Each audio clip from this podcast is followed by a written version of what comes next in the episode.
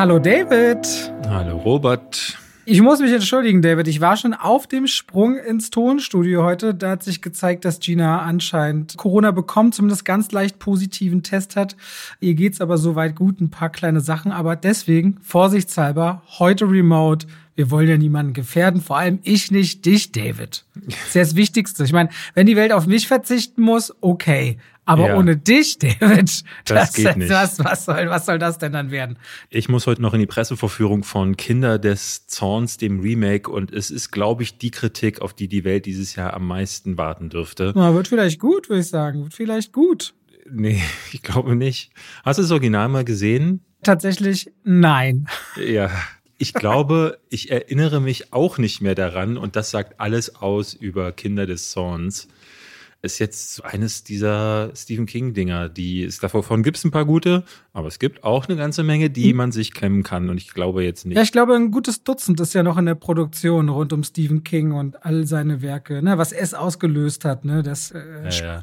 spült dem Herrn viel Geld in die Kasse. David, bist du bereit für ein Trivia? Aber sehr. Eine Sache ist mir unter die Augen und Ohren gekommen, die hat noch mhm. mal einen Bezug zu letzter Woche.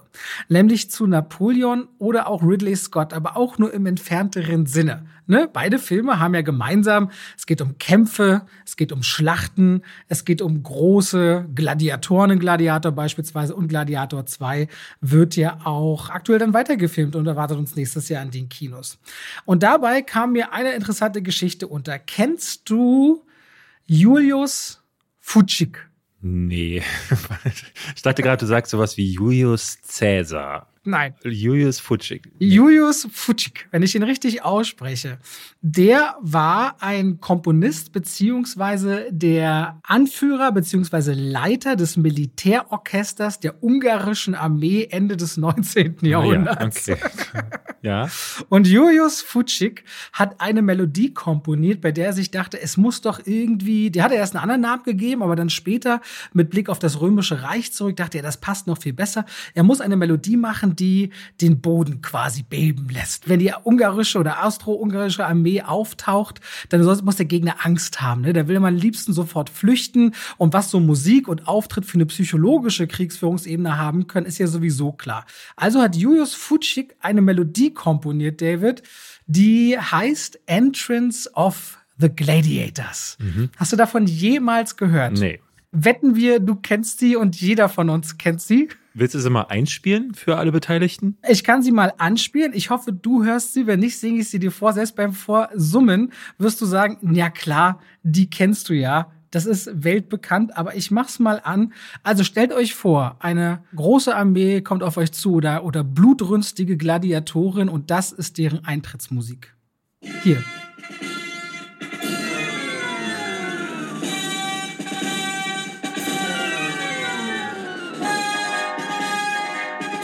Achtung, jetzt kommt die Armee.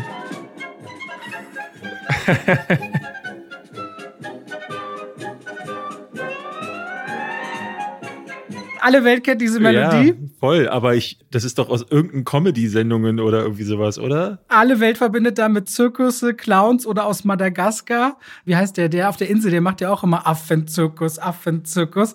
Ja, diese alberne, für viele verspielte, lustige Melodie ist Entrance of the Gladiators, David. Und das würde ich dir mal gerne mitbringen. Weltbekannte Melodie, die, glaube ich, für die ungarische Armee nicht mehr ganz so furchteinflößend sein dürfte. Passte für mich noch zu Napoleon, zu Ridley Scott und zum baldigen kommenden Gladiator 2. Ja, da bin ich sehr gespannt drauf auf Gladiator 2. Und Paul Mescal, glaube ich, ne, in der Hauptrolle. Mhm, der äh, als der so, nee, wie war das? Er spielt den Jungen aus Gladiator 1, der jetzt erwachsen geworden ist. Den Jungen, mit dem Komodo da auch rumhängt. Also eigentlich sein Neffe oder was? Ja. War das nicht der Sohn seiner Schwester? Boah, wer ist das eigentlich? Das ist der Sohn der, der Schwester, aber die Schwester hatte mit Maximus das war ja nur ein Verhältnis, ne? Die hatten ja, ja. Also ist er nicht der Sohn von Maximus, sondern er ist nichts. Die stehen nicht im familiären Verhältnis zueinander. Nee, das ist der Weiß von ihm. Egal. Irgendwie ist das wahrscheinlich dann die Verbindung, aber es dauert noch ein bisschen. Aber der, einer der ersten Filme nach dem Streik in Hollywood, der jetzt sehr eifrig weiterproduziert wird, damit er dann rechtzeitig nächstes Jahr in die Kinos kommt. Übrigens, hast du gesehen, David, wir haben ja in der Folge mit Eve drüber geredet. Ich wollte da nochmal darauf zurückgreifen, nachdem ja sowohl The Marvels an den Kinokassen nicht funktioniert hat, als auch Wish jetzt in den USA auf Platz drei, glaube ich, reingegangen ja. ist, noch hinter Napoleon, dass sich, ich hatte es ein bisschen angedeutet, Panem besser schlägt, als viele vielleicht denken. Ja. Und ich glaube, weil es die Buchvorlage gibt und damit die Fanbase gibt, 100 Millionen Dollar in den USA schon eingespielt. Auch in Deutschland läuft der nicht schlecht. Panem fällt so ein bisschen raus, was so das Thema Buchvorlage natürlich irgendwann vielleicht mal wieder attraktiv macht, dass wir da auch mal drüber reden können in der Folge. Ja, irgendwie habe ich gerade das Gefühl, dass es in den USA war, ich war jetzt zum Beispiel auch überrascht, dass Napoleon echt nicht schlecht gestartet ist. Der hat ja, ich glaube, ein bisschen über 75 Millionen weltweit eingespielt. Was immer noch. Um die so 33 USA oder sowas ungefähr, glaube ich? Nee, ich glaube sogar ein bisschen mehr. Also der hat, glaube ich, weltweit einfach nicht so viel gemacht. Aber das hat mich nicht, nicht wenig überrascht, weil ich dachte so, ah, das ist jetzt dieses Jahr mit den ganzen Flops. Aber nun ist Oppenheimer ja schon ein Film gewesen, der gezeigt hat, Leute wollen offenbar auch wieder andere Geschichten und können sich einfach nicht mehr einlassen auf diese großen Blockbuster. Ich bin jetzt sehr gespannt, wie die Dezemberfilme noch laufen. Wie ich habe es ja letzte Woche schon angedeutet, dass Aquaman ziemlich schlecht performt, gerade in den Ticketvorverkäufen. Bei Wonka sieht's aber gut aus. Also es könnte ein, ein Überraschungserfolg werden. Und ich bin sehr gespannt auch, wie Raus aus dem Teich, also Migration, dann laufen wird, weil ja Wish gerade gar nicht funktioniert hat, wohingegen ein anderer Film gerade mehr Presse gemacht hat. Also ganz viele haben geschrieben, ey, das hat Netflix auch nicht unclever gemacht und wirklich parallel zum Start von Wish ihren eigenen Animationsfilm mit Adam Sandler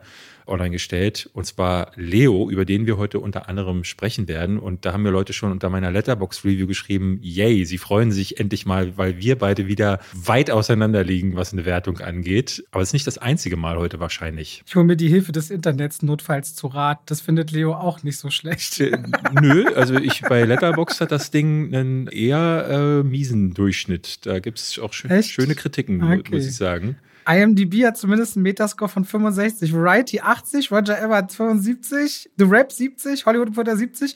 Ist ja aber auch scheißegal. Gerade bei Animationsfilmen kann ja weit auseinander liegen. Ja. Deswegen I don't care anymore. Aber dazu später. Wir haben heute aber eher auch eine Folge der kleineren Filme, so zweite und dritte Reihe Filme, habe ich das Gefühl. Ja, wobei das ja gerade die Sachen sind, die sich in, in den Vordergrund drängen. Was wir natürlich vor Wochen schon besprochen haben, was jetzt erst diese Woche startet, ist Saw 10. Das wird jetzt erst ja, für euch relevant, wenn ihr diese Woche ins Kino geht. Was aber auch relevant werden dürfte, ist Godzilla Minus One. Über den sprechen wir heute. Wir haben euch über die Serie gesprochen. Wir haben jetzt schon mehrfach angedeutet, dass es einen neuen Film von Toho, also dem Originalstudio aus Japan gibt. Den haben wir jetzt beide gesehen. Dann haben wir einen gesehen, von dem hatte ich gehört, dass er einer der stärksten des Jahres sein soll. War er jetzt dann aber nicht. Wobei du da wieder anderer Meinung warst. Ja, ich fand Blackberry. Das, äh einer von vielen Filmen dieses Jahr, die. Ach so, du hast gerade Blackberry, hast du, ich dachte, du wolltest gerade The First Slam Dunk sagen. Ach so, ja, pff, ja, über den hätte ich jetzt gar nicht gesagt, dass der, also ich habe da auch gute Kritiken gelesen, aber der ist so klein dass der jetzt in der, der generellen Presse gar nicht so stattgefunden hat. Blackberry. Aber es ist krass mit diesen Anime-Filmen, weil Last Slam Dunk hat allein in Japan über 100 Millionen eingespielt, ne? Ja, und ja. in Korea, glaube ich, 45 Millionen. Der ist da gigantischer Film und hier jetzt so wirklich klein. Und weil du gerade Blackberry meintest, ich habe den jetzt bei der Recherche gesehen, da muss ich mal grundsätzlich sagen, fast schon egal, was ich von oder wir von dem oder jemand von dem Film hält, das ist mal ein Film, auf Par von Paramount rausgekommen, der kein Horrorfilm ist und trotzdem nur 5 Millionen Dollar gekostet hat. Ja. Das finde ich krass, dass so ein ganz kleiner Film mal wieder anläuft, was das Budget angeht. Hat aber, glaube ich, auch nichts eingespielt. Also der war wohl ein großer Flop, wie ich das gehört hatte. Na, was für ein großer Flop kannst du schon sein, wenn du nur 5 Millionen gekostet hast, jetzt mal ehrlich. Du könntest 20 Blackberries verkacken oder einen The Marvels. So ungefähr. Das kommt naja, warte, hinaus. hier Box Office 2,9 Millionen. Der hat also gerade so die Hälfte des Budgets. 1,9. 1,9 sogar nur. Ja? Ja, ja, aber muss mal gucken, in welchen Märkten der noch nicht gestartet ist. Er ist, eine, in, der ganzen, ja, in der ganzen Menge äh, wahrscheinlich noch nicht gestartet. Aber 1,9 Millionen, damit hat er nicht mal, ne, wir sagen ja dann immer, da ist da noch Werbebudget drauf. Bei den kleinen Filmen oftmals ja noch mehr. Das hatte ich euch ja hier schon mal vorgerechnet. Der ist überall schon gestartet. Ja. Der ist nur, Deutschland ist, das kommt nur noch Mexiko eine Woche später. Ja, krass. Ja, das ist dann schon, also leider bei 5 Millionen Dollar nichts gekostet, aber ähm, das wundert mich ein bisschen. Ich weiß nicht, ob es daran liegt, BlackBerry ist so eine Marke. Wir haben gestern nach dem Film schon drüber gesprochen. Ich habe davon gehört, aber ich bin auch in der Zeit, als es so, der kam, BlackBerry kam ja, glaube ich, der erste so 96, 97 raus oder 99 hatte ich gestern gelesen. Und in der Zeit habe ich noch gar nicht an Handy gedacht, muss ich ganz ehrlich sagen. Echt? Ich bin da also mit zwölf, warte mal, so mit 13, glaube ich, hatte ich mein erstes Nokia 3310 mir vom Geld vom Zeitungsaustragen gekauft. Davon habe ich mir eine PlayStation 1 gekauft von meinem ersten Geld. Ah, die habe ich tatsächlich als Kind mal geschenkt bekommen, als sie ganz frisch war. 95 kam die raus oder sowas, ne? Boah, das, boah. Ich ich glaube mehr. so 95, 94, Ja. 96, irgendwie so. Und die Biene Maya mit den Flügeln aus den Überraschungseiern. Die hat damals 400 D-Mark gekostet. Ich bin ja Sammler von Überraschungsei-Figuren gewesen und wollte so eine, eine, eine richtig krasse Sammlung, also auch so mit dem Pumuckel, mit, mit dem Schirm und also so richtig den heftigen Sachen, mit den Schlümpfen von damals, mit den Fußballschlümpfen. Und das hast du dir gekauft, die Biene Maya für 400 Euro? Mhm. Ich habe mir für 400 D-Mark damals, ich, ich habe ja im Kino gearbeitet. Das war mein erster richtiger Job nach dem Zeitungsaustragen und nachdem ich Inventur in Schlüpferläden gemacht habe, wo ich dann auf dem Boden herumgekrochen bin, um diese Scanmarken von den Schlüpfern abzuscannen. Äh, Das war wirklich einer der ätzendsten Jobs, die ich gemacht habe. Äh, habe ich dann im Kino angefangen in München. Ich habe das mal erzählt. Ich weiß nur leider nicht mehr, wie das heißt. Es gibt's aber heute noch. Und da habe ich mir vom Abkratzen von irgendwie äh, von Kaugummis, von den Stühlen und von der Nacho-Soße aus den Ritzen habe ich mir dann leisten können eine PlayStation 1 von meinem ersten Gehalt und die Biene Maya mit den echten Flügeln. Und später. Hast du das heute noch? Nee, ich bin dann ja nach Berlin gegangen. Irgendwann mit 18 äh, bin ich quasi geflüchtet aus München und hatte kein, also ich hatte gar kein Geld, nichts und musste dann äh, Sachen verkaufen, damit ich überlebe und habe unter anderem meine gesamte Sammlung versetzen wollen. Bin dann hingegangen in den Überraschungseiladen, habe gesagt, hier, das ist die Original Biene Maya, hat 400 D-Mark gekostet und dann guckt er da einmal rauf und sagt, das ist ein Fake. Das Ding ist, ich hatte das aus einem Überraschungsei-Fachgeschäft gekauft What? und entweder der eine Laden hat mich verarscht oder der andere Laden Aber hat hast mich du da nicht verarscht. ein Zertifikat dazu bekommen? Nee, sowas gibt's bei diesen Dingern nicht. Ah. Also es ist ja immer so bei so Sammelwaren, ne, da kannst du dann hinterher davon ausgehen, dass du nur ein Drittel davon bekommst. Ich habe, glaube ich, damals 40 Mark dafür zurückbekommen. Also nichts im Vergleich, aber ich hatte keine Sachen zum Anziehen und musste irgendwie Geld dran bekommen. Und das deswegen, ich habe meine Playstation nicht mehr, die hatte ich auch verkauft dann. Ich habe alles versetzt, was ich hatte, damit ich irgendwie äh, durchkomme. Und deswegen äh, die Biene Maya tut mir heute noch ein bisschen leid, dass ich mir die damals gekauft Scheiße, habe. Ja. ey. Ich habe damals die Simpsons Comics gesammelt und hatte dann ab Ausgabe 2 alle und habe die erste mir noch ersteigert. Und dann habe ich da tatsächlich richtig mit Gewinn das mal verkauft, Ja? die ganzen Hefte. Krass. Ja, das ist so, wenn ich hatte eins bis, weiß ich nicht, paar 70 oder so. Und da waren die Leute, also das, das ging richtig gut. Ja. Das ging richtig Ja, gut. So, kommen wir, kommen wir jetzt mal zu Filmen, würde ich sagen. Ich glaube, du hättest dich auch einfach nicht über das Ohr hauen lassen. Das ist ja bei mir auch so ein Ding. Ne? Ich, ich sage Ich dann hab halt Ja zu 40 Mark und frag dann nicht, weil ich das Geld brauchte. Jemand anderes hätte gesagt, ja, dann verpiss dich, ich gehe zum nächsten Laden. Irgendwo wird es schon funktionieren. Er hat schon immer einen Geschäftssinn und war auch immer schon jemand, der gerne gearbeitet hat und davon nie zurückgeschreckt hat. Und ähm, ich weiß auch nicht, woher das kommt. Weißt du ja, ich, es liegt mir einfach. Und damit schalten wir raus aus dem Podcast und rein in die Werbung. David! Mhm. Du willst wieder fragen, ob ich mich mit Finanzen auskenne und willst über mich lachen. Nee, ich will nicht über dich lachen. Ey, ich habe mit dir schon da gesessen und deine Finanzen gewälzt. Das Ja. hat dein Leben verbessert. Ja, das, das, Man kann nicht sagen, dass mein Tipp an dich nicht dein Leben bereichert hätte. stimmt. Du bereicherst generell mein Ja, Leben, du hast mich Robert. schon traurig angerufen und gesagt, was soll ich machen? Habe ich gesagt, das ist ganz einfach, mach dir keine Sorgen, wir kriegen das hin. Und dann wurde es hingekriegt. Und zwar dank Unter anderem wäre ein Tipp, wo ich von vielen Freunden auch bei mir und auch im Familienkreis weiß, die lieben und nutzen Finanzguru. Und da brauchst du auch einfach nur in den App Store gehen oder in den Google Store. Da siehst du die zigtausenden Bewertungen, die alle auch horrend großartig sind, weil Finanzguru ist eine App, die dröselt dir im Grunde dein ganzes Ausgabenverhalten auf. Das heißt, deine Konten, da kannst du alles Mögliche miteinander verknüpfen, wie auch zum Beispiel dein PayPal. Und dann kannst du dann verschiedene Kategorien anwählen und siehst, aha, so und so viel gibt es zum Beispiel für Miete raus oder für dein Auto oder für Strom und andere Kosten oder für Kleidung oder für Fortbildung oder für, muss man ja sagen, David, der geht auch viel essen. Ne? Würde mich mal interessieren, wie viel gibt der eigentlich jeden Monat für Essen gehen das weiß aus? Ich, ehrlich gesagt ich glaube, der wird sich erschrecken, was dabei eigentlich Ja, ja. zusammenkommt. Der wollte mir nicht letztens erklären, dass er weniger ausgibt als ich. Naja, weil ich gehe ja nie Aber essen. du kaufst dafür gesünder ein. Ja, aber Essen gehen ist immer viel teurer. Würde dir zumindest Finanzguru alles aufdröseln Okay. und daran könnt ihr dann auch zum Beispiel entscheiden, oh, da sollte ich vielleicht sparen oder das machen wir so ein bisschen anders. Und Finanzguru kann euch da auch tatsächlich in der App helfen. Und da gibt es auch eine Pro-Version, denn prinzipiell ist Finanzguru kostenlos. Für 2,99 im Monat gibt es dann sogar noch einen Plus-Zugang, also Finanzguru Plus heißt es dann, mit noch tiefer gehenden Analysen zum Kaufverhalten. Und wir haben natürlich einen schicken Code für euch, nämlich Schwafel. Wenn ihr den verwendet, dann könnt ihr den statt nur sieben Tage, drei Monate kostenlos ausprobieren und dann natürlich weiterführen. Versucht gerne mal mit Finanzguru eure Finanzen besser auf die Reihe zu kriegen. Es ist ja zu eurem Besseren. Die App hat schon gezeigt, dass es viele, viele Leute gibt, die sie mögen, lieben und nutzen. Und damit danke an Finanzguru. Wir schalten raus aus dieser sehr langen Werbung und zurück in den Podcast. Aber lass uns mal einsteigen dann bei Blackberry, weil es passt ganz gut, weil das ist jetzt Ja. wieder einer dieser Filme, um es mal für euch zu beschreiben. Wir hatten ja jetzt ein Jahr, wir hatten Air, die Geschichte über den Air Jordan mit Matt Damon und ich glaube von Ben Affleck auch. Was wir hatten Ja. Tetris zum Beispiel, der ja ein bisschen überdramatisiert hat. Da hast du dann plötzlich Autoverfolgungsjagden durch Moskau gehabt in dem Film, obwohl es eigentlich um ein Gameboy-Spiel gegangen ist. Man kann meiner Ansicht nach im weitesten Sinne noch Barbie dazu zählen, obwohl es natürlich ein ganz anderer Film gewesen ist. Fällt dir noch einer ein? Gab es, glaube ich, noch deutlich mehr. Ich hatte vorhin kurz mal Dump geschaut. Money wäre noch ein Beispiel. Da ging es zumindest um Finanzen. Naja, es sind keine, da geht es mir um die Börse, aber was der wird sagen will, quasi Markenfilme. So wie nehmen wir beispielsweise auch Founder mit McDonalds sich auseinandergesetzt hat oder The meinetwegen Social Network. so, oder Steve Jobs, letztendlich mit Apple auch. Also, was diese Marken und Biopics oft auch gerne gemeinsam haben in der Struktur, Aufstieg und Fall. Genau. Das wird ganz oft diese Struktur angewendet, unterbrechen auch jetzt wenige Filme für gewöhnlich aus. Also auch Napoleon ist ja letztendlich eine Aufstieg- und Fallgeschichte, um mal zu zeigen, dass diese beiden Genres sehr verwandt sind.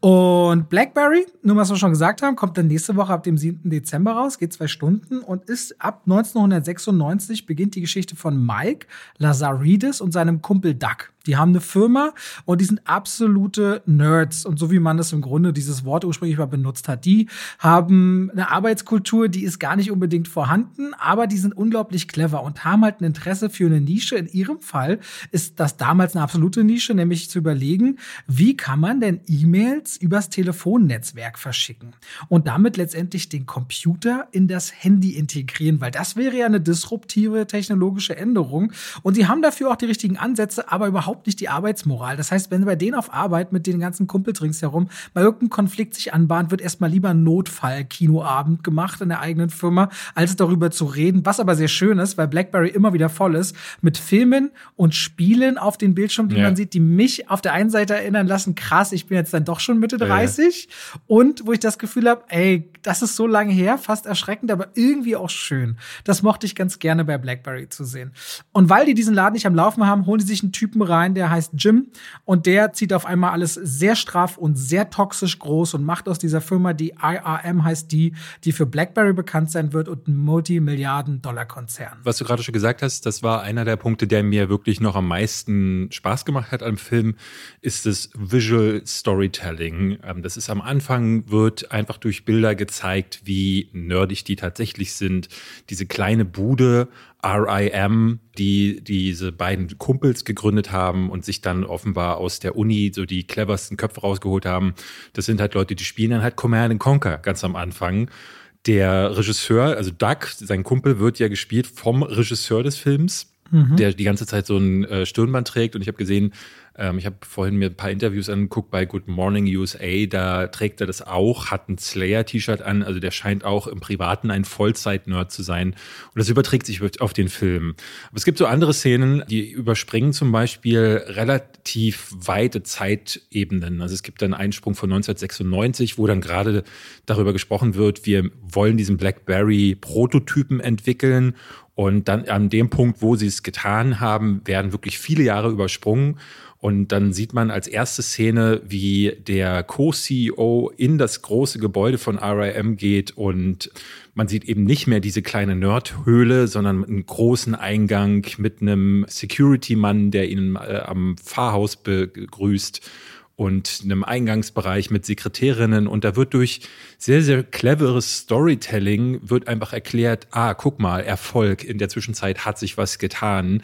Da kommt dann also nicht einer hin und quatscht dir 15 Minuten irgendwelche Exposition ans Ohr, sondern sie versuchen es mit Visual Storytelling zu erzählen. Und das fand ich sehr stark an dem Film dass der das immer wieder sehr gut hinbekommt, diese äh, auch abzubilden, diese große Techniklandschaft, auch die, die Art und Weise, wie die Figuren funktionieren.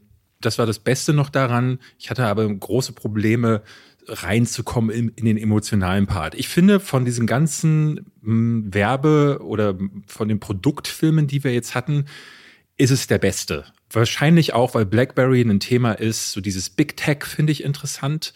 Ich habe, als wir den geguckt haben, dachte ich so, zwei Filme würden mich noch voll interessieren, weil Microsoft und Google werden im Film auch erwähnt und ich dachte so, das sind auch nochmal zwei Geschichten, die wären auch mega interessant. Ich sage am Ende meiner Review heute, den nächsten Film dieser Art, den hätte ich gern, der muss Connecting People heißen, weil es ja auch über diese Arroganz von Nokia, ja, ja. die ja mal unangefochten waren, auch finde ich eine Geschichte eigentlich. Ja, ja, ja, ja, ja. Äh, ich, natürlich ist es am spannendsten, wenn du eine Geschichte hast, wo du Aufstieg und Fall miteinander verbinden kannst auch weil hier sehr interessant ist, der BlackBerry für all diejenigen, die jetzt gar nicht wissen, was es ist.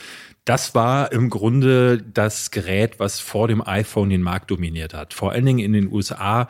Ihr werdet bestimmt die Bilder kennen von äh, einem kleiner Bildschirm, darunter aber eine Tastatur. Erst als Steve Jobs das iPhone vorgestellt hat und diese Tastatur quasi gar nicht mehr auf dem Handy zu finden war, sondern es über das Touchpad geregelt wurde, da haben die dann diesen Markt quasi aufgebrochen und BlackBerry hat zwar noch über Jahre mit den Markt, ich will nicht sagen dominiert, da ist dann immer weiter geschrumpft der Einfluss, aber die Geschichte des Films endet im Jahr 2008 und ich habe gestern gelesen, bis ins Jahr 2011 waren die sogar noch Marktführer. Das wurde dann erst langsam mit der Zeit von äh, Apple übernommen. Und das ist erstmal generell sehr interessant, weil die Ideen haben äh, am Anfang, wo ich dachte, so, dass da kein anderer drauf gekommen ist, ist total spannend. Ne? Da sind so zwei Leute, die haben etwas äh, entdeckt, was, ne, dass es ein großes Netzwerk in den USA gibt, was ein Funknetzwerk, das quasi nicht genutzt wird. Also freie Sequenzen existieren quasi. Genau, und dass sie das im Grunde bespielen können und dass sie ne, so ein kleines Gerät entwickeln, auf dem man jetzt E-Mails verbinden kann und so einen kleinen Homecomputer zum Tragen hat. Und es hat offenbar kein anderer vorher gehabt. Und dann gibt es später den Punkt, wo Steve Jobs eben zeigt, da zeigen sie sogar die Apple Keynote, wo er das vorstellt. Und dann können sich diese cleveren Leute gar nicht vorstellen, wie kann denn dieses Gerät ohne Tastatur funktionieren. Also es ist sehr witzig, dass man auf der, an dem einen Punkt in seinem Leben so weit der Zeit voraus ist und an dem anderen Punkt so weit zurück. Und das finde ich, fängt Blackberry schön ein. Was bei mir ein bisschen für äh, Probleme gesorgt hat, ist einerseits das Schauspiel. Ich fand Jay Baruchel oder Baruchel oder wie auch immer. Ich sag, weiß ich auch ja, nicht. Ja, man kennt ihn am ehesten aus so Komödien in, mit Seth Rogen und Co der war für mich leider eher so mittelgut besetzt. Der ist sehr schwer greifbar ja. gewesen und noch schwerer greifbar sind seine Perücken, die er bekommen hat, je oh, älter ja. der Charakter wurde. Vor allen Dingen, er wird immer älter im Film. Also er, am Ende des Films hat er weiße Haare, aber alle anderen sind gar nicht gealtert. Das ist sehr merkwürdig. Das ist super merkwürdig. Wen ich aber richtig schlecht fand, war sein Co-CEO.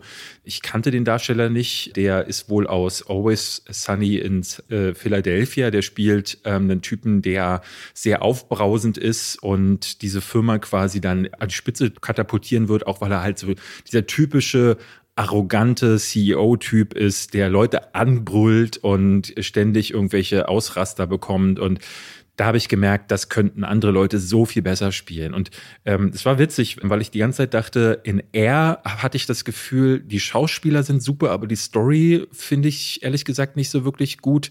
Hier fand ich die eigentliche Geschichte über das Blackberry ziemlich stark. Ich fand auch die Bilder ziemlich gut und wie gesagt, das Visual Storytelling, aber die Schauspieler echt doof. Und was mir wieder gefehlt hat, und das ist, glaube ich, ein Problem bei diesen Filmen, und das hat The Social Network auch ausgelöst, das ist wieder so ein extrem kalter Film. Ja, das ist ein Film, der ähm, sehr, sehr schnelles Tempo hat.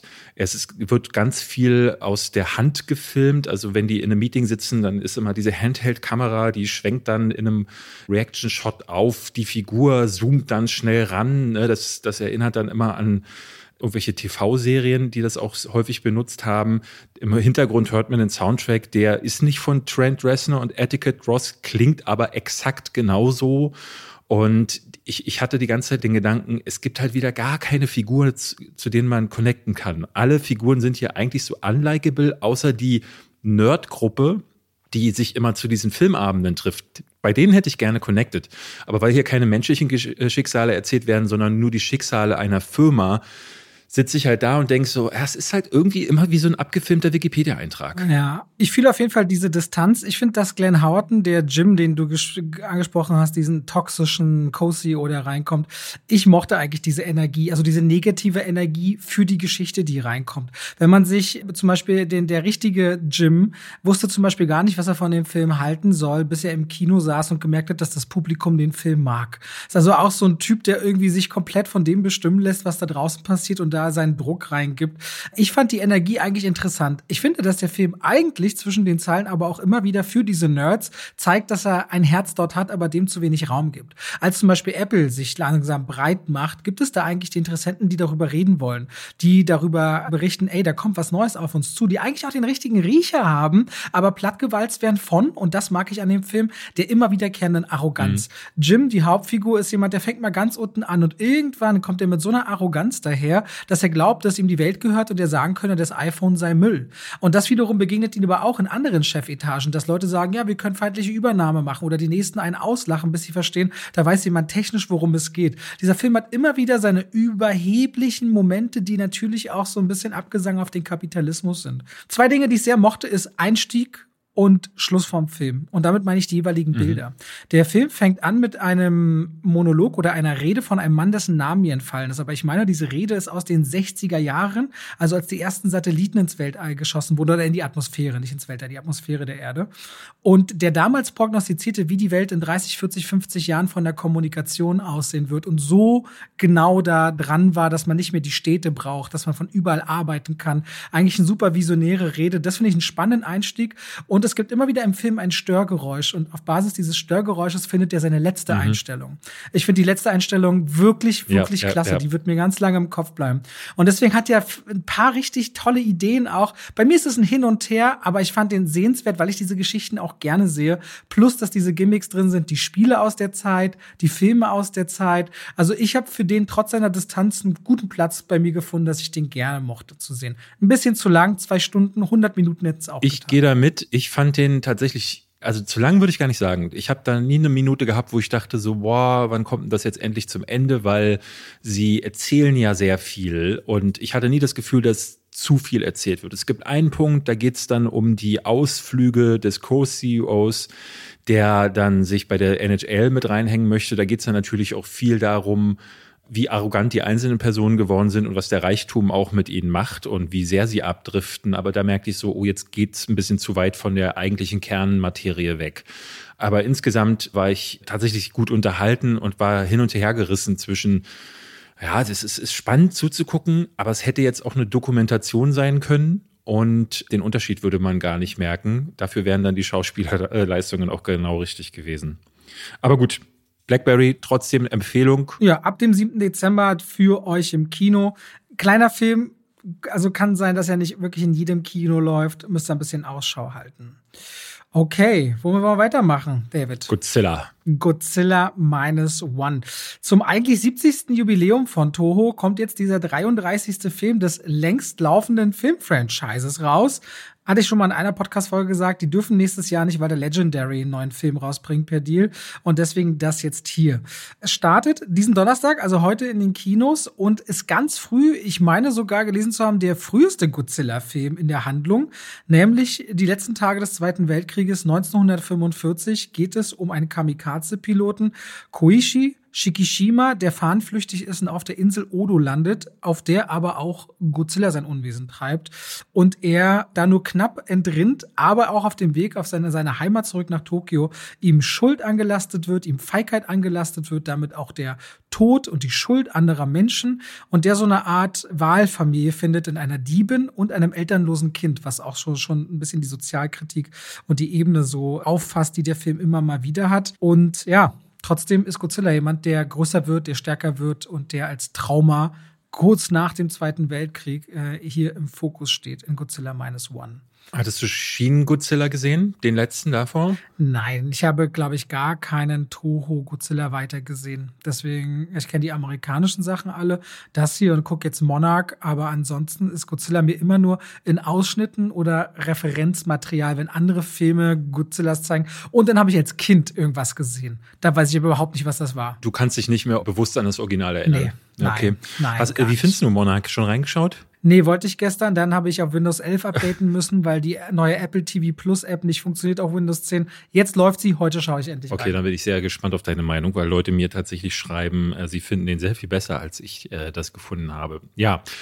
Naja, gut, da ist ja auch nach dem, was du gesagt hast, deutlich Luft nach oben. Da ist viel, also, das, viel Luft nach äh, oben. Ja. Ich hatte ja mal tatsächlich versucht, alle zu gucken. Das ist mir natürlich auch nicht gelungen, aber ich habe sehr viele Godzilla-Filme gesehen das Original auch äh, extra nachgeholt damals für das Video. Das von 1954 von Ishiro Honda war ja nochmal ganz anders, als was wir später dann bekommen haben. Eigentlich schon mit dem zweiten Teil, Godzilla kehrt zurück, ist aus einem Film, der ursprünglich wirklich so eine Aufarbeitung des Kriegstraumas war und auch ein Horrorfilm gewesen ist. Muss man auch mal dazu sagen, so eine Comic-Parade geworden. Irgendwann ist da dann ein Gummimonster rumgesprungen, Laserstrahlen sind geflogen, du hattest so ein Monster wie Biolante, ein großes Pflanzenmonster.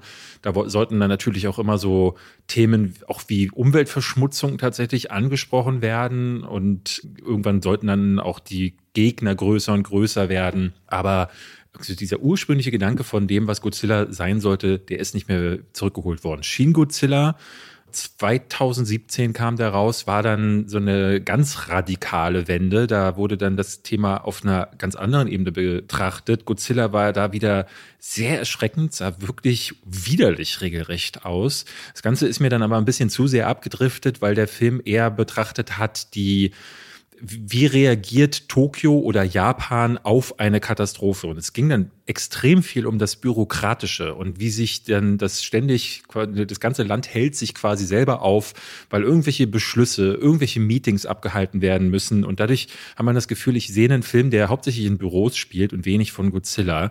Das hat vielen gefallen, weil es ein sehr anderer Blick auf eine Katastrophe war. Also ein Katastrophenfilm, der quasi gezeigt hat, auch, dass der Umgang mit einer Katastrophe eine gerechte Katastrophe sein kann.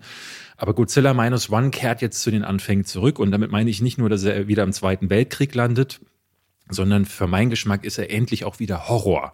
Ja, wenn Godzilla hier auftaucht, dann verbreitet der Terror. Ich finde es auch richtig toll, wie die Figur gebaut ist. Äh, seine Augen sind jetzt sehr starr, regelrecht tot, hatte ich das Gefühl. Dadurch kann man dieser Figur auch keine wirklichen Emotionen mehr zuordnen.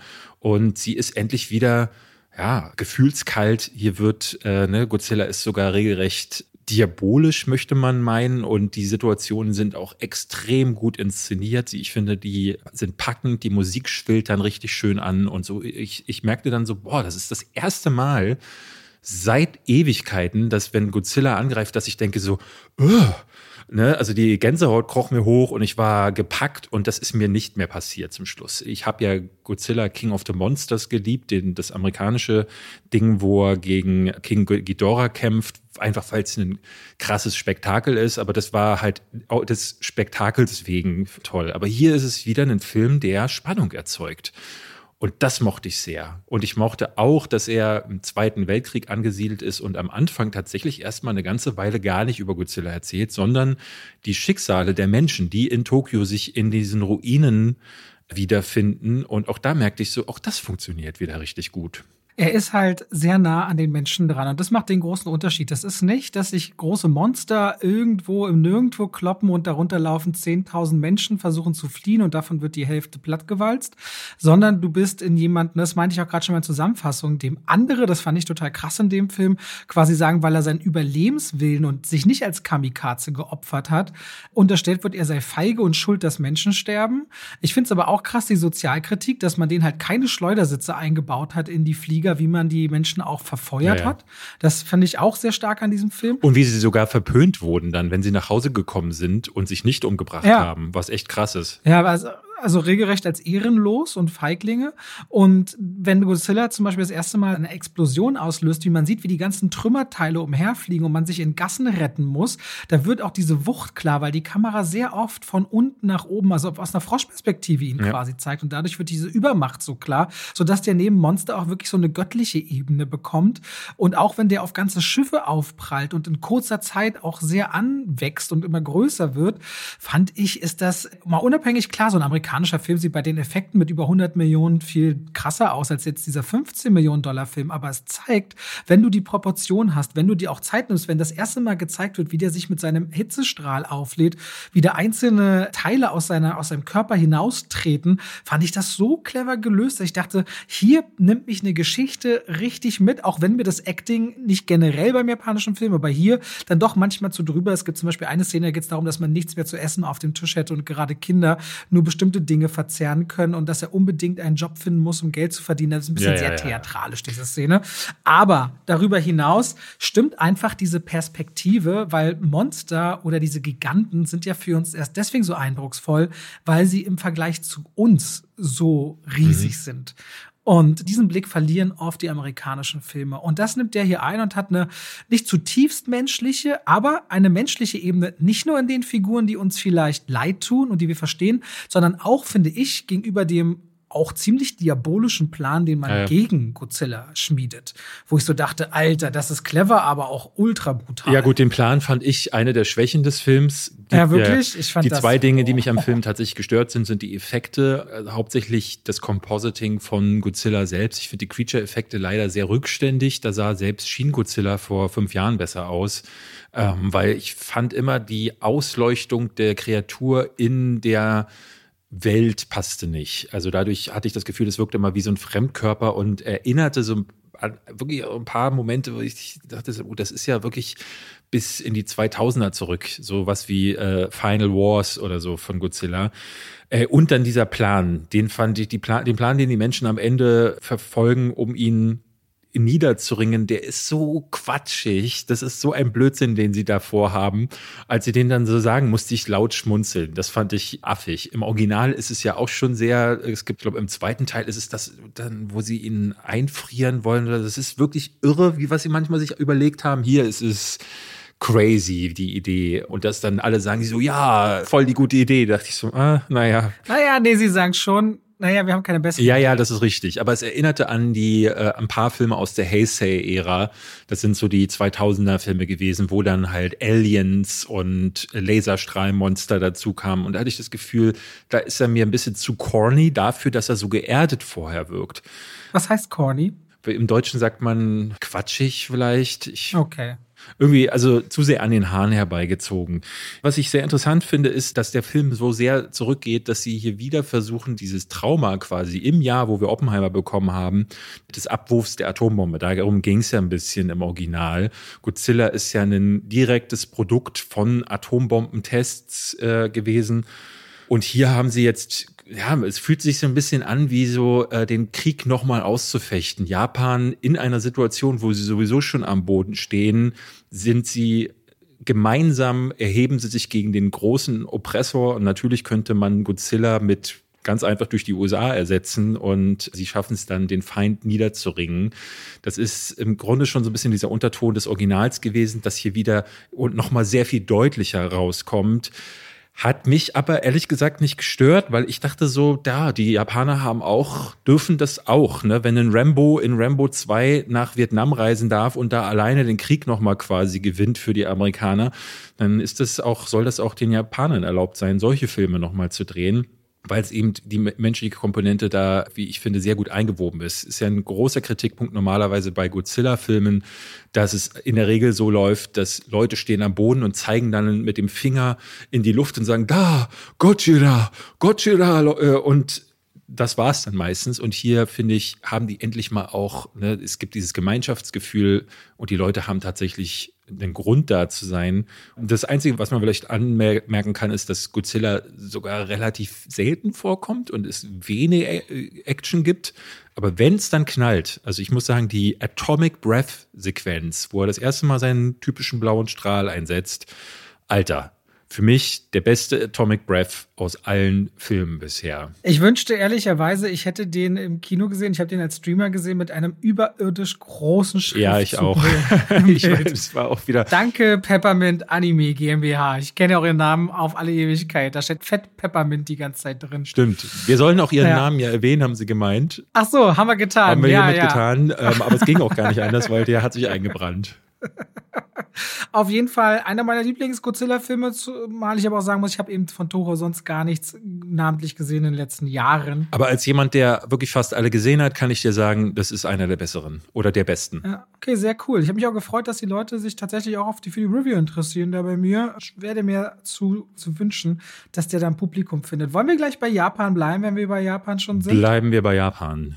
Okay, da gab es nämlich eine sehr, sehr erfolgreiche Manga-Reihe von 1990 bis 96, nämlich The First Slam Dunk und besteht aus 105 Parts. Es gab dann auch eine Anime-Serie aus 105 Parts und es gab einen 40 Minuten und 31 Mangas, die 170 Millionen Mal bis heute verkauft worden sind und in Japan in den 90er Jahren einen richtigen Basketball-Boom ausgelöst haben und sich äh, mit Sakuraji und seinen, seinen Mitspielern einer Basketballmannschaft an einer Highschool beschäftigt.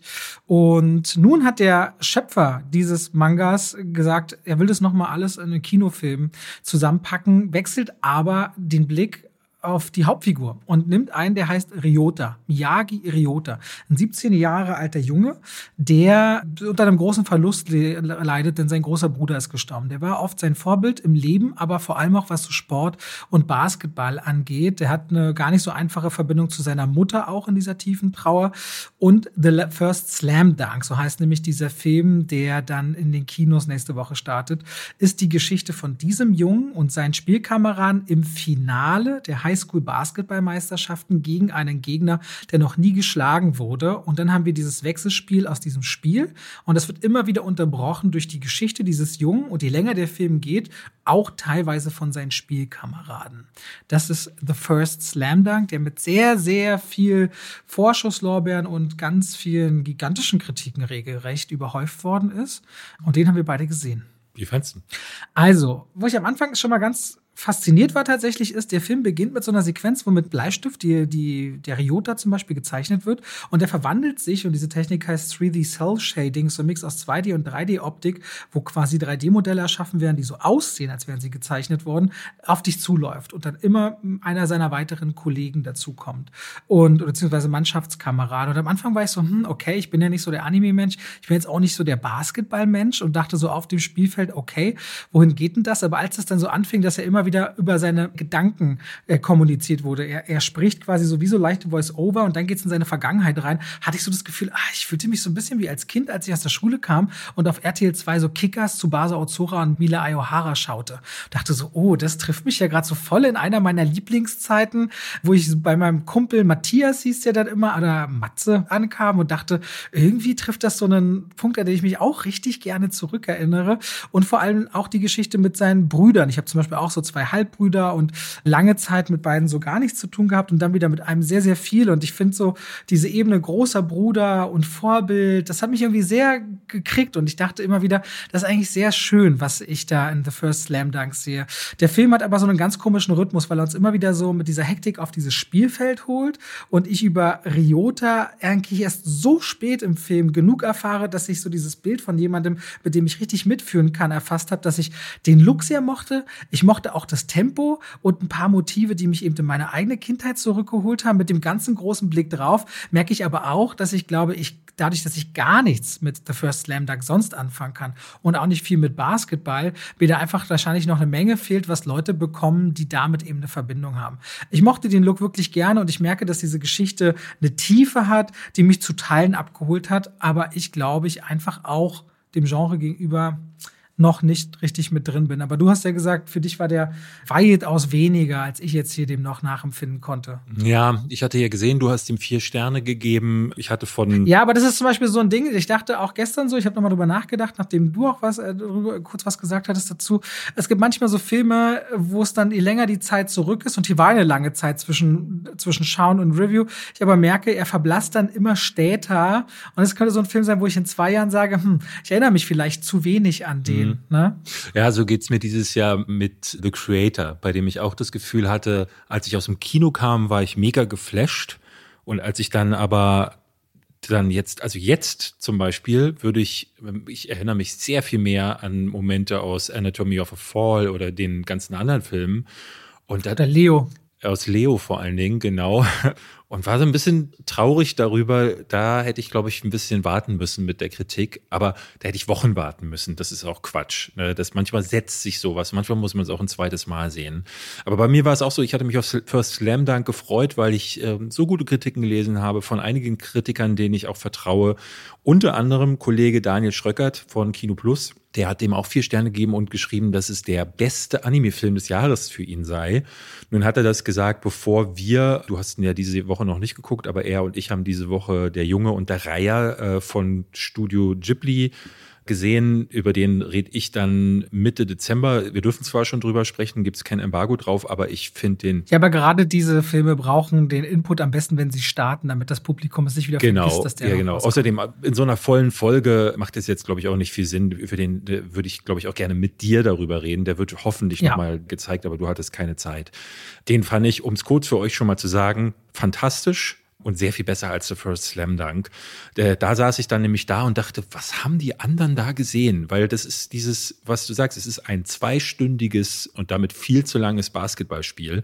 Geht halt nichts damit zu tun, dass Basketballspiele, die sollen ja auch mal zwei Stunden gerne gehen, wenn es lange Basketballspiele sind. Dadurch, dass er immer wieder durchbrochen wird, unterbrochen wird, dieses Basketballspiel von Rückblenden, äh, in denen dann aber erst die Charaktere, die da längst auf dem Spielfeld umherrennen, erzählt werden. Und zwar einige so spät, dass ich über manche davon erst nach anderthalb Stunden etwas gelernt habe, habe ich gemerkt, da ist ja gar nicht möglich, die Connection zu finden, weil ich erstmal mich frage, was sind das für Leute? Warum, ne, was haben die mit, ne, für ein Miteinander? Als jemand, der die Vorlage überhaupt nicht kennt, saß ich da und dachte am Anfang, da ist dieses Team, das sich scheinbar überhaupt nicht miteinander zu verstehen scheint. Die sind regelrecht frotzlich zueinander. Später merkt man dann, die haben aber alle irgendwie eine, eine Geschichte miteinander, aber ne, irgendwie müssen sie in dieses Finale ja gekommen sein. Wer sind denn auch überhaupt die Gegner? Auch das wird erst mit der Zeit aufgeklärt und das mag für den einen oder anderen vielleicht eine Erzählweise sein, die da ein bisschen Spannung erzeugt. Bei mir war es nicht so. Für mich hat es äh, von Anfang an zu einem Disconnect geführt und Dazu gesellte sich dann ein Problem, was ich einfach, ich glaube, das hat mit meinen Sehgewohnheiten zu tun. Anime ist für mich genau wie bei dir ein schwieriges Thema, weil ich hier wieder dachte, oh Gott, das ist ja wie die kleinen Fußballstars oder eben Mila Superstars. Es gibt immer wieder Momente, da befindet sich die eine Seite im Angriff und dann kommen sie auf den einen zu und dann siehst du sein Gesicht und dann gibt es so einen internen Monolog. Oh nein, sie greifen an. Was mache ich nur? Meine Selbstzweifel stehen mir gerade im Weg. Also das, was sich jeder Mensch natürlich denken würde, ne? meine Selbstzweifel stehen mir im Weg. Und dann denkt der Kurt. Aber das mag ich ehrlicherweise. Ich mag das ganz gerne. Dieses theatralisch überdrehte manchmal. Ja, ich, ich glaube, das war mir zu viel, vor allen Dingen, weil es sich echt wiederholt hat. Es, man merkte, dieses überdramatisierte kam immer wieder, wo dann wieder in die Zeitlupe gewechselt wurde und dann springen zwei hoch und dann sagt der eine, ich muss stärker sein als der andere und diese Zeitlupe geht ewig. Und das war wie damals in den RTL 2 Sendungen und hat bei mir dazu geführt, dass ich dachte so, boah, da geht zwei Stunden. Ich bin nach, nach 45 Minuten war ich schon bereit, aufzugeben und ich habe dann nicht so viel Freude mit gehabt. Was mir gefallen hat, ist die Dynamik des Basketballspiels, wie das auch inszeniert gewesen ist. Der Look war erstmal ein bisschen gewöhnungsbedürftig, aber ich fand insgesamt so die Figuren, wie sie nur einzelne Figuren, zum Beispiel, ähm, du hattest mir erzählt, der Typ mit den roten Haaren und dessen Namen ich mich nicht mehr äh, erinnere, der soll wohl in den Comics die Hauptfigur sein. Bei dem dachte ich so, oh ja, über den wüsste ich eigentlich gerne mehr, aber der findet hier nur am Rande statt. Ich mochte auch eigentlich das, was in den Rückblenden erzählt wird, weil es schön diese Figuren aufbereitet. Ja, da gibt's auch so ein Bild, wo die Mama zum Beispiel alleine auf so einem Baumstamm am Wasser sitzt Ja. und du merkst halt schon der Körperhaltung diese Traurigkeit und diese tiefe Melancholie, das mag ich Ja, gerne. ja. Auch das Opening mit dem Bruder von, von Hauptfigur Ryota, da dachte ich, äh, oh, ey, da hätte ich gerne mehr gewusst und es kommt dann auch irgendwann im Film. Aber du hast hier zwei Filme, die so in, für meinen Geschmack in Konkurrenz miteinander standen. Einer erzählt von einem Basketballspiel und ist Mila Superstar und der andere ist eigentlich das Charakterdrama, was ich viel lieber gesehen hätte, was an so Sachen wie Weathering with You oder Your Name erinnert. Ne? diese Filme, diese sehr erwachsenen Charakterdramen, die es ja jetzt in letzter Zeit auch mal wieder zu uns geschafft haben, dieses Jahr Suzume, die mir super gefallen.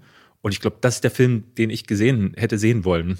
Ich glaube, dieser Film baut schon sehr auf seinen Kernmarkt Ja. auf und diese Menschen, die da eben eine Verbindung haben und denen man das nicht quasi alles neu aufsetzen muss. Er hat jetzt nicht so einen Anspruch wie die One Piece Serie, uns von Anfang an jede Figur, glaube ich, zu erklären. Ja, ja.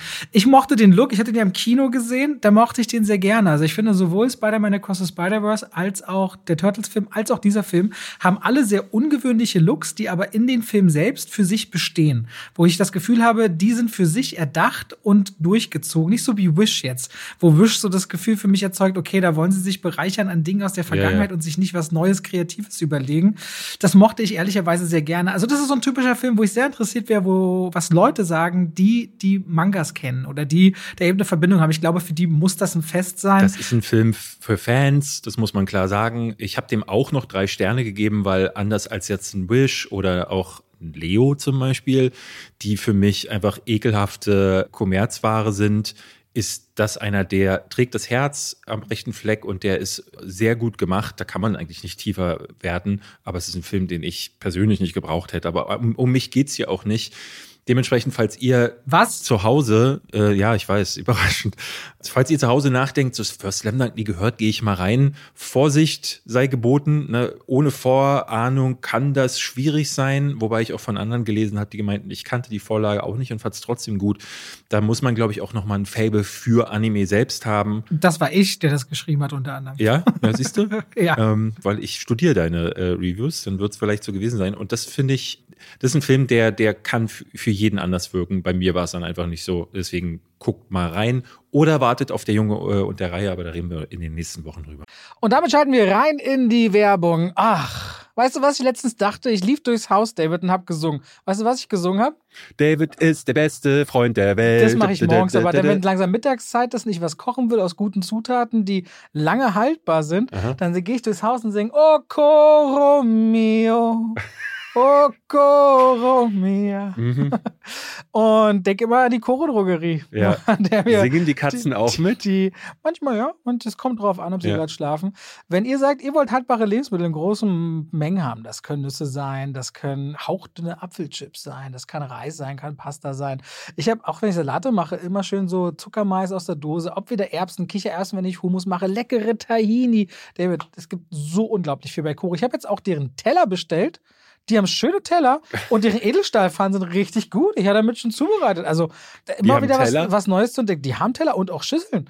Auf jeden Fall schaut euch bei der Koro Drogerie gerne mal um. Da werdet ihr fündig. Richtig gute Zutaten zu einem fairen Preis, wo ihr auch immer sehen könnt, wie sich der Preis entwickelt hat über die letzten Jahre. Und wenn ihr sagt, oh, das, was der Robert da sagt, der kocht ja gerne, der wird ja keinen Scheiß erzählen, das probiere ich auch mal aus, dann könnt ihr bei der Bestellung auch noch Schwafel 5 im Bezahlvorgang verwenden. Schwafel als Wort, 5 als Ziffer und spart nochmal 5% auf den eh schon sehr fairen Preis. Danke an die Koro Drogerie. Und damit schalten wir raus aus der Werbung zurück in den Podcast.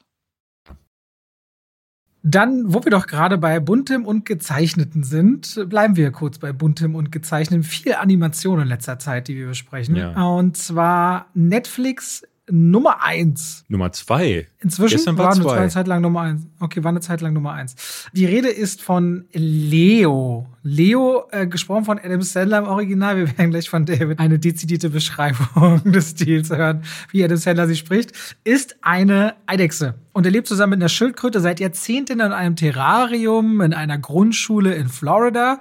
Und Leo stellt eines Tages fest, äh, der muss wahrscheinlich 74 sein, obwohl er so richtig zählen nie gelernt hat, weil er immer nur in der Ecke stand, wo die Sachen für die Zweitklässler an der Wand hängen, was ich schon, ich habe mich totgelacht. Nicht totgelacht, ich habe sehr gelacht am Anfang. Ich fand das so süß und David schrieb mir nach 30 Minuten, er hat genau null mal gelacht. Ich sag sogar so, ich habe sogar so sehr gelacht, dass ich Stopp gemacht habe, rüber zu Gina bin gesagt, dann kannst du bitte alle stehen und liegen lassen, was du hast. Ich möchte eine Szene zeigen und auch sie hat laut Welche gelacht. Szene denn? Und ganz am Anfang, wo er versucht rauszukriegen, wie alt er ist und versucht andere zu finden und rauszukriegen, wie alt er ist und wie, weil, weil er nicht weiß, wie Mathe funktioniert. Das fand ich zum Beispiel schon super süß.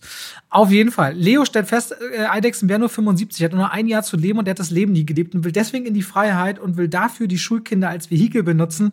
Nur da könnte es zu ernsthaften, tiefen Verbindungen kommen und das alles, alles andere als die Freiheit, die er eigentlich will und in der er eigentlich nur ausbrechen will aus der Schule. Das ist Leo. Mit 15 Minuten Abspann, ein nicht mal 90 Minuten, muss man auch mal dazu sagen. Sehr kurz für die ganze Familie. Was? Nee, der geht doch zwei Stunden. Nee, der geht 102 Minuten und davon sind 15 Minuten Abspann. Ah, okay. So, Ja, komm. also, Erzähl mir doch Ich- mal so, was du besonders lustig fandest. Eine Szene hast du ja gerade schon genannt. Dann kann ich dir gerne meine Lieblingswitze. Ich habe mir nämlich gestern mal die Mühe gemacht, mitzuschreiben bei dem Film, weil die Zeit hatte ich. Gab ja keine Stimulation auf irgendwelche kognitiven Ebenen. Deswegen konnte ich da mittippen und habe mir so ein paar Knallergags rausgeschrieben. ich will mal ganz kurz von der Witzebene, äh, was ich ernster, also was ich, was ich mochte und wo er mich gekriegt hat, ist die gesamte Ausgangssituation, dass wir eine Figur haben, die ein langes Leben hinter sich hat, die viel bereut, was sie eben nicht erlebt hat in ihrem Leben, und die trifft auf Menschen, die ganz am Anfang von dem Leben stehen, die Ängste haben, die Sorgen haben, ob das Mobbing ist, ob das Einsamkeit ist, ausgelacht zu werden oder was nicht richtig zu können. Und dass wir im Grunde alle Ängste oder auch Bedürfnisse teilen und oft damit überfordert sind, das alleine hinzubekommen im Leben. Und dass man aber, wenn man aufeinander zugeht oder füreinander da ist und wenn es nur Zuhören ist, das ganz viel helfen kann.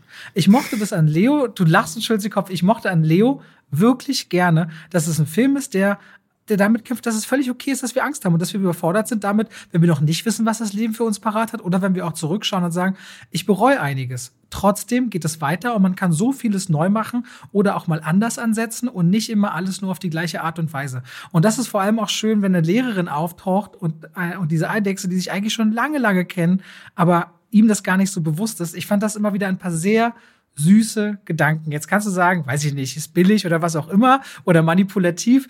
Ich fand das sehr, sehr schön, das so zusammengehend zu sehen. Dass zwei Perspektiven von Anfang und Ende des Lebens und dazwischen man ja auch völlig überfordert ist. Ich denke so in meinen Mit-30ern, was weiß ich über das Leben? Manchmal denke ich, oh, das wäre alles nicht so schwer. Manchmal denke ich, boah, ist das alles schwer, was da alles noch kommt und ich will einfach nur meine Ruhe haben. Und Leo war für mich so ein kunterbunter Ansatz, mit diesen Themen umzugehen, bei denen ich Freude hatte. Und dass man da eben am Anfang, und ich mochte auch Adam Sandlers Art, wie von so einem alten Wesen daher um die Ecke so knatschig zu, knatschig aufgedreht, auch nuschelnd zu reden von einer Figur, die sagt, scheiße, jetzt bin ich bald tot und alles ist blöd, aber darauf immer mit seinem Kumpel, vor allem seiner Schildkröte, so einen, so einen makaberen Blick auch manchmal durchkommen lässt äh, aufs Leben, total gerne.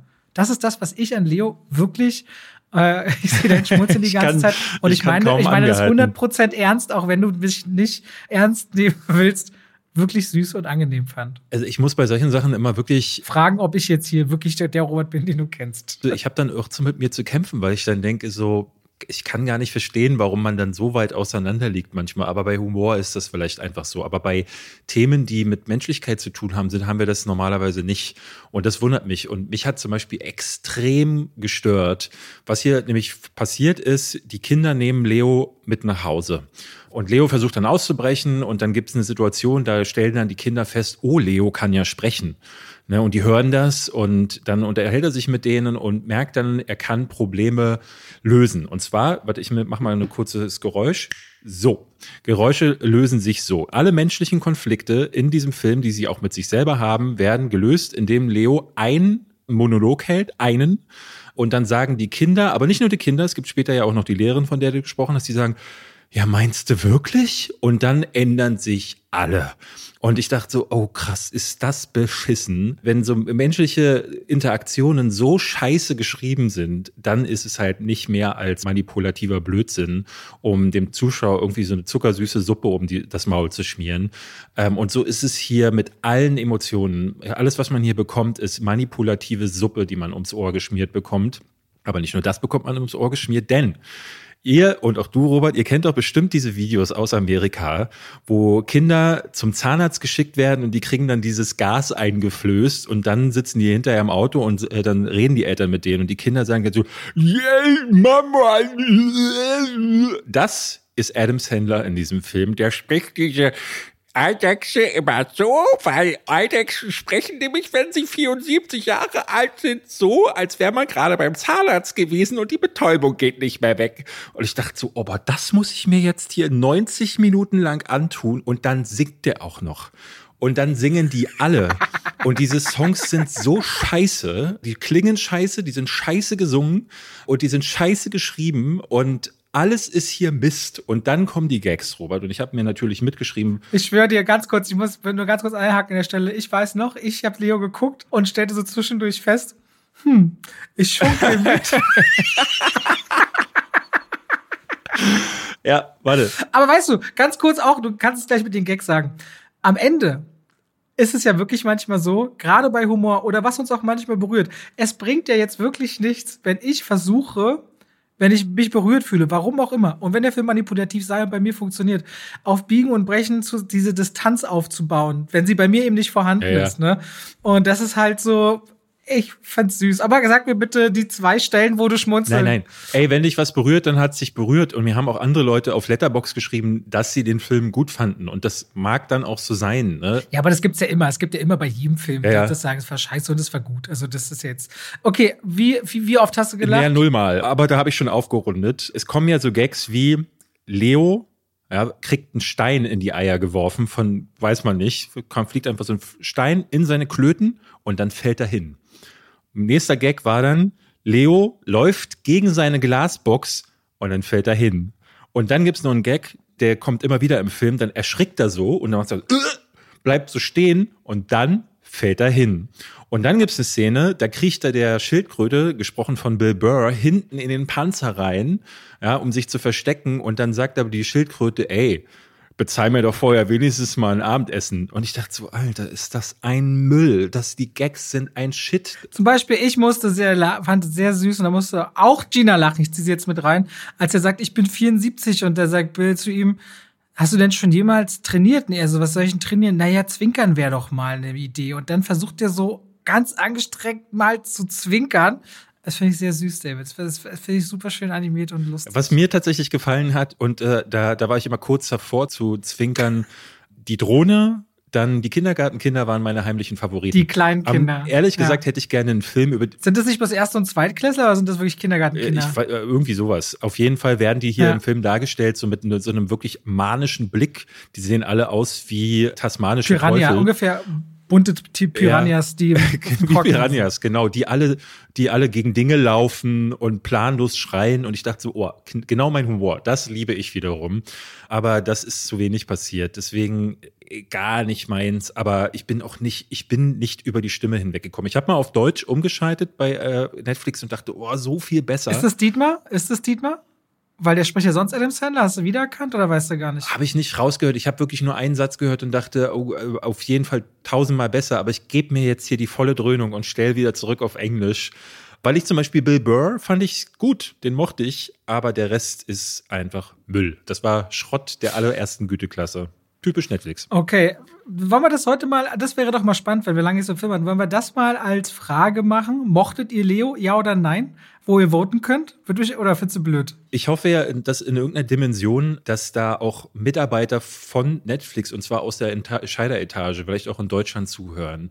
Und mich würde das mal interessieren, ihr arbeitet bei Netflix und gebt da Millionen aus. Ne? Ihr habt ja, es gibt ja diesen Millionen-Deal. Ich weiß jetzt gar nicht, ob Leo Teil dessen ist. Ich würde sagen schon, aber ich glaube, der hat ja sogar hunderte Millionen. War 200 Millionen? Also ich, ich weiß gar nicht, was der dafür bekommen hat. Auf jeden Fall hört es nicht auf, dass diese Adam Sandler-Scheiße bei Netflix aus den Löchern gesprudelt kommt. Und mittlerweile sind das ja Arbeitsbeschaffungsmaßnahmen für seine komplette Familie. Also die Mädels im Film wurden von seinen Töchtern gesprochen. Seine Frau ist im Film zu hören. Ich glaube, sein Kumpel hier, wie heißt er nochmal, der Deuce Bigelow gespielt hat, den hört man auch wieder. Ich gucke mal schnell nach, äh, der auch in jedem seiner ah. Filme dabei ist. Also Adam Sandler hat für den Deal mit Netflix jetzt, ich glaube, es ist auch schon sein neuerer, hat der 250 Millionen Dollar okay. bekommen, glaube ich. Rob Schneider. Aber Rob Schneider ich finde seine Filme ja durchaus, also erstens, der kann spielen, das haben wir ja bei hier äh, Schwarzer Diamant äh, zuletzt erst wieder gesagt, aber die Hassel. sind wirklich äh, Hassel, ja, da war ich nicht ganz so wie du, die sind wahnsinnig erfolgreich bei Netflix. Ja, ja. Also wirklich wahnsinnig erfolgreich. Der Typ ist eine absolute Ikone in den USA. Genau, aber mich würde mal interessieren, also das könnte unsere Frage sein, wenn man so bei Netflix arbeitet und das dann in Auftrag gibt und dann kommt so ein Film zurück und man guckt den und man hört dann die Stimme von Adam Sandler, schämt man sich da eigentlich so ein bisschen? Denkt man da eigentlich so, ey, wofür habe ich denn hier eigentlich dieses Geld ausgegeben und äh, warum mache ich mit meinem Leben eigentlich nichts Besseres? Das wäre eine Sache, die mich interessieren würde. Oder guckt man das dann und sagt zu Adam, wieder absolute Großleistung von dir. Das, das wäre interessant zu wissen. Ich weiß gar nicht, ob die Leute bei Netflix bei all den Veröffentlichungen, die da rauskommen, äh, tatsächlich diese ganzen Filme und Serien überhaupt Ja, sehen. wahrscheinlich nicht. Aber hast du gesehen, wo ich sehr gespannt drauf bin? Also wir haben jetzt bald hier, ich bin wahrscheinlich tatsächlich in London, dann kann, kann ich mal, wie es alles so ablief, zu ähm, Rebel, Moon. Rebel Moon. Aber hast du diesen Film gesehen, diese Buchverfilmung auch, Leaving the World Behind? Nee. Der kommt jetzt schon Anfang Dezember mit ah, für dich blöd, Julia Roberts. Ja, kann ich nicht gucken. Aber Mahershala Ali ja, nee. und noch wem und so ein Weltuntergangsfilm, die aber so eine Katastrophe, so ein Stromausfall in einer riesigen Stadt und zwei Paare, die quasi feststellen müssen, dass vielleicht gerade die Welt untergehen, untergeht. Und wird ein starker Bestseller sein, bin gespannt, was das kann. Der kommt bald raus. Was ich jetzt seit ein paar Tagen auf, der, auf dem Schirm habe, heißt die Schneegesellschaft, Society of the Snow, ist der neue Film von J.A. Bayona. Genau, da kam heute auch die Mitteilung, der kommt genau. im Dezember. Hast du, auch, ne? hast du äh, Überleben damals gesehen? Das ist dieser Film, wo diese Rugby-Mannschaft Anfang der 90er. Die Survival, wo die sich selbst essen. Wo die sich quasi, genau, die stürzen in den Anden ja. ab mit ihrem Flugzeug. Das war als Kind so ein Traumafilm, weil diese Szene mir gezeigt wurde. Und also nicht, ich habe den Film gesehen und ich konnte das gar nicht fassen. Das war das erste Mal, dass ich irgendwie Kannibalismus gesehen habe und ich war da halt vielleicht acht oder so. Das war einer der ersten Filme, die ich im Kino gesehen habe mit, ich glaube, elf oder zwölf damals. Der ja. ist eine meiner liebsten Erinnerungen. Ich bin immer zu meiner Oma nach Erfurt gefahren und dort habe ich im Kino äh, Überleben gesehen und dachte so, boah, war lange einer meiner Lieblingsfilme und J.R. Bayona macht jetzt mit die Schneegesellschaft denselben Film nochmal komplett in spanischer Sprache, kommt am 4. Januar aber auch ab 21. Dezember in ausgewählten Kinos. Deswegen hoffe ich, dass sie uns den noch zeigen. Also Netflix hat gute Sachen und du hast ja mit Maestro auch noch einen gesehen, auf den ich mich ja durchaus auch freue. Mhm. Willst du den noch besprechen? Ja, lass da kurz drüber reden, beziehungsweise wir können ihn auch, wir werden nächste Woche aller Voraussicht nach nämlich eine Regisseurin zu Gast haben im Podcast, ja. die ihren ersten Film mitbringt, den sie international gedreht hat. Da werden wir uns, aber das machen wir alles nächste Woche. Und da startet aber auch Maestro und ich glaube, du bekommst keine Chance, den vorher mehr zu sehen, ne? Nee, muss ich, ich aber auch nicht. Also lass uns aber lieber mal lieber jetzt drüber sprechen, weil ich glaube, nächste okay. Woche werden wir viel mit, ja. mit ihr ja, ja. Äh, reden wollen und nicht zu so viel über Filme. Also, Maestro, lang angekündigt, Martin Scorsese, Steven Spielberg produzieren den Film. Beide sollten eigentlich erst Regie machen, bis Spielberg zu Bradley Cooper meinte, der den Hauptdarsteller spielen soll. Weißt du was? Nachdem er Star Born gesehen hat, du sollst auch Regie da machen. So kam das, dass Bradley Coopers neuer Film wieder mit ihm als Hauptdarsteller ist. Und es ist die Geschichte von Leonard Bernstein, einem der größten oder dem größten amerikanischen Dirigenten. Der ist aber auch Komponist, der ist Konzertpianist, der nicht immer nur in Anführungszeichen die große Kunst des Dirigierens machen wollte, sondern sich über Musicals, was eher verpönt ist, bis hin zum Lehren von Musik und zu verschiedenen Dingen hat immer hinreißen lassen, weil der leidenschaftlicher Musiker war. Und der bekommt in der Carnegie Hall in den 40er Jahren die Chance, 1943 einzuspringen, bekommt einen Anruf, du musst heute Abend auftreten. Und das macht er auch. Und das ist der Kick-off für seine große Karriere, mit dem der auf einmal anfängt, Weltbühnen zu äh, dirigieren und auch zu komponieren, bis der auf Felicia Montelegra trifft. Mitte 20 sind da beide. Eine Schauspielerin am Broadway Broadway. Und bei beiden entspinnt sich so eine ganz heiße Leidenschaft und die gründen auch Familie, drei Kinder werden die kriegen. Aber Leonard Bernstein hat auch immer eine, mindestens mal eine Bisexualität gehabt und Affären, die parallel laufen, die je länger diese Ehe geht, aber auch immer öffentlicher stattfanden. Richtige Skandale ringsrum, bis die Kinder letztendlich auch feststellen, ja, was ist denn da eigentlich mit Papa? Und diese zweigespaltene Geschichte wird erzählt. Von einem Künstler und Virtuosen, schon am Anfang mit einem Interview, dann auch zurückblickend. Der Film wandelt auch im Laufe der Zeit vom Schwarz-Weiß 4 zu 3 Format hin zu moderneren Bildformaten und auch Farben, die dann immer klarer und immer voller und, und satter werden und schafft, und das ist bei Maestro sehr, sehr spannend, erst einen richtig starken Start. Es gibt diesen Anruf, den ich gesagt habe, da liegt er eigentlich neben neben einem Typen im Bett, kriegt einen Anruf, springt auf, trommelt dem noch auf seinen nackten Hintern, rennt die Wohnung hinaus durch den Flur, Topshot, die Kamera fährt, auf einmal raus durch eine Tür weiter, steht da dann, wie, du hast keinen Schnitt gesehen, im Anzug in der Carnegie Hall leer auf der Bühne dirigiert. Das sind fantastische erste Kamerafahrten und große Bilder, wo ich so dachte, da, wenn das so anfängt und so, und so bleibt, dann sieht das ja richtig klasse aus. Aber da kommt das große Aber. Je länger der Film geht, umso mehr verhaspelt der sich. A, ähnlich wie bei Napoleon Napoleon, macht er ziemlich große Zeitsprünge, sodass dieser Aufstieg von Bernstein zu diesem großen Musiker so ad hoc äh, erzählt wird, dass die nie so richtig klar wird, wo sind denn so hier die Keypunkte. Und wenn es dann später zu Streitereien kommt zwischen ihm und seiner Partnerin, dann weiß er gar nicht, wann war denn das mal Thema in der Vergangenheit. Das bleibt so behauptet, sodass ich dachte, oh, man sollte vielleicht ein bisschen mehr über den Menschen wissen, wenn man diesen Film anschauen will und ganz mitnehmen möchte damit wirkt Bradley Cooper auch ein bisschen überfordert mit dem Inszenieren und dem Darstellen von diesem Mann, der aufgrund seiner Nasenprothese übrigens für mich ganz oft viel mehr aussieht wie Sean Penn oder Michael Imperioli, wenn du den kennst. Der von ähm, Sopranos. Sopranos oder White Lotus. Ganz oft sieht äh, Bradley Cooper mehr wie die beiden aus und die Figur wird dadurch für mich so unnahbar. Der redet oft darüber, dass er Musik so liebt und es gibt auch eine ganze fünfminütige Szene in der Kirche, wo so viel Kraft drin liegt, aber irgendwie bleibt das mehr Behauptung, als dass ich das wirklich spüre. Und das, obwohl dieser Film unterstützt wird von den Erben. Und deswegen haben die komplett Zugriff auf sein gesamtes musikalisches Wirken, weswegen dieser Film voll ist. Mit Musical-Einlagen. Ich meine, es ist der Mann hinter West Side Story unter anderem. Mhm.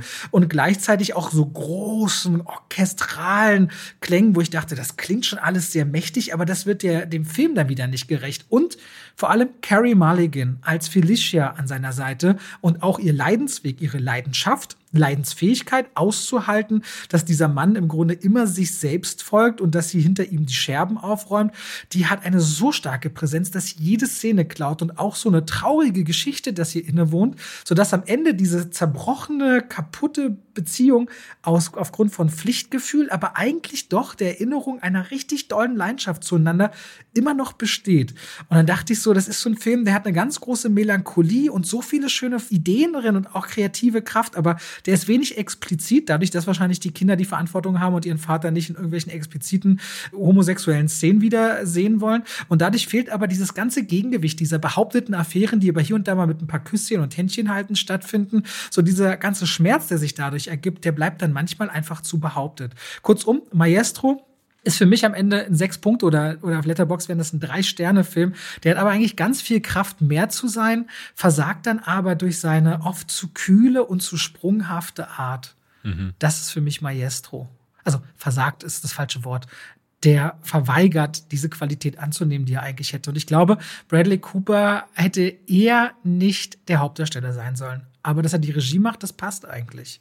Ja. ja. Ich kann mir über, unter dem Film nichts vorstellen. Ich habe den Trailer gesehen und dachte, den fand ich interessant aber ich weiß nicht so richtig, was der macht. Was ist da die erzählerische Struktur? Jetzt, wo du darüber geredet hast, habe ich auch das Gefühl, ich kann mir immer noch nichts vorstellen unter dem Film. Ich glaub, naja, du hast den immer wieder, das ist so, es ist so Beziehung, Familie versus kreatives Schaffen, zu Hause weg sein und dann auf Party aus rausgehen. So, so zwei Leben in einem, die mhm. versucht werden, da zu erzählen, aber immer mit so einem, mit so einem leichten Blick von, ah, ich tue mir selbst ja so leid ja. für meine Kraft und meine Kraft, die auch Depressionen in mir auslösen kann wo dann viel davon auch so wirkt wie, na, ich will nicht sagen eingeredet, aber schon noch mal, um noch mal ein extra Spotlight ja. auf sich zu stellen. Das macht diese Figur nicht sonderlich sympathisch. Ich hatte letzte Woche Priscilla noch gesehen, auch über den werde ich erst im Dezember sprechen, weil ich habe noch Next Goal Wins.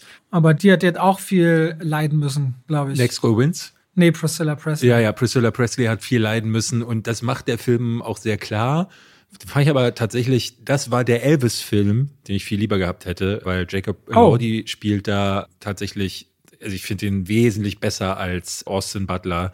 Und der Film ist auch deutlich besser. Und da dachte ich so, da, da haben sie einen ganz guten Twist gefunden. Sofia Coppola ist ja immer jemand, die Frauengeschichten aus dieser weiblichen Perspektive sehr schön erzählt. Gibt es auch Kritikpunkte, die ich da habe, aber da dachte ich so, äh, das machen sie ganz gut, ne, diese Biografie einzugrenzen an einem bestimmten Punkt und sie wollen eine Sache erzählen. Hier geht es um eine weibliche Perspektive. Hier klingt so, als wollte man Leonard Bernstein einfangen, aber hat ihn irgendwie nicht zu greifen bekommen, weil er dafür auch zu groß ist. Also ein bisschen wie Napoleon letzte Woche. Ja, also in der Tat, ich denke, das greift ganz gut. Ihr könnt den ab dem 6. Dezember im Kino gucken, ab dem 20. Dezember, also wieder nur zwei Wochen Kinoauswertung bei Netflix, dann auf Netflix.